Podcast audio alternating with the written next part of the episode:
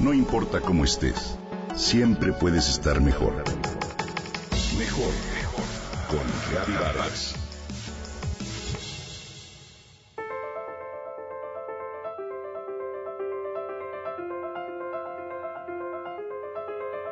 Si no puedes hablar bien de alguien, mejor calla.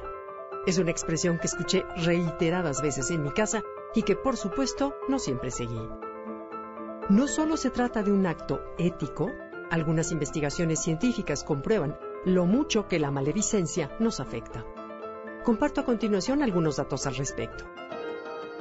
La forma en que nos hacemos una opinión de las personas es un fenómeno del cual no somos del todo conscientes, pero, para bien o para mal, la manera en que describimos a otros es la manera en que la gente nos percibe. Increíble, pero la gente no recuerda bien si el narrador se describía a sí mismo o a otra persona. A este fenómeno se le conoce como transferencia espontánea de rasgos. ¿Lo imaginabas?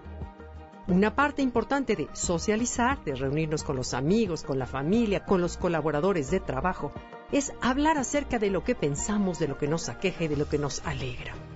En eso consiste el gusto, el sentido de pertenencia que nos proporciona convivir con las personas, ¿cierto? Pues bueno, dentro de dicho contexto, es común que de pronto surja el nombre de alguien que no se encuentra presente.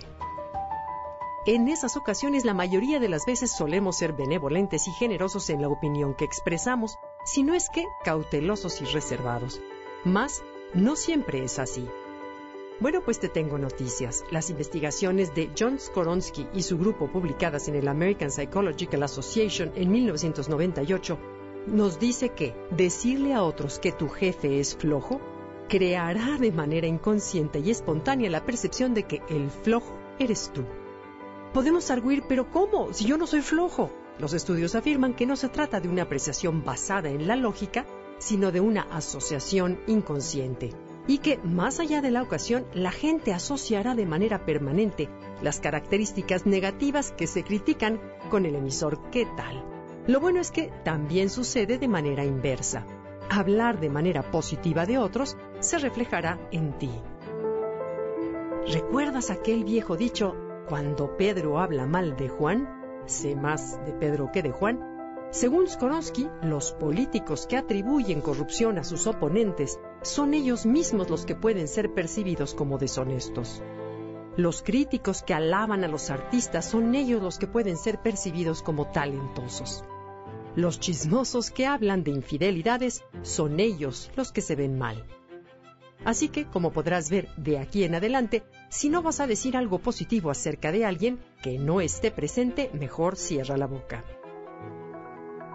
además de correr el riesgo de que la persona un día se entere de lo que opinas de ella, quien acabará enterrado eres tú. Los budistas dirían que es karma, otros más que es la energía que surge de nosotros la que el interlocutor percibe.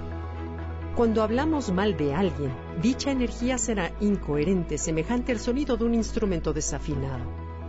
Dicha energía es captada por el otro y memorizada para referencias futuras. Una vez que el daño está hecho, no hay marcha atrás. La semilla queda sembrada en la mente del otro. ¿Te gustaría ser asociado con cualidades como educado, carismática, encantador, culta, prudente, eficiente y alegre? Pues bueno, desde hoy incorpora dichas cualidades cada vez que hables de alguien.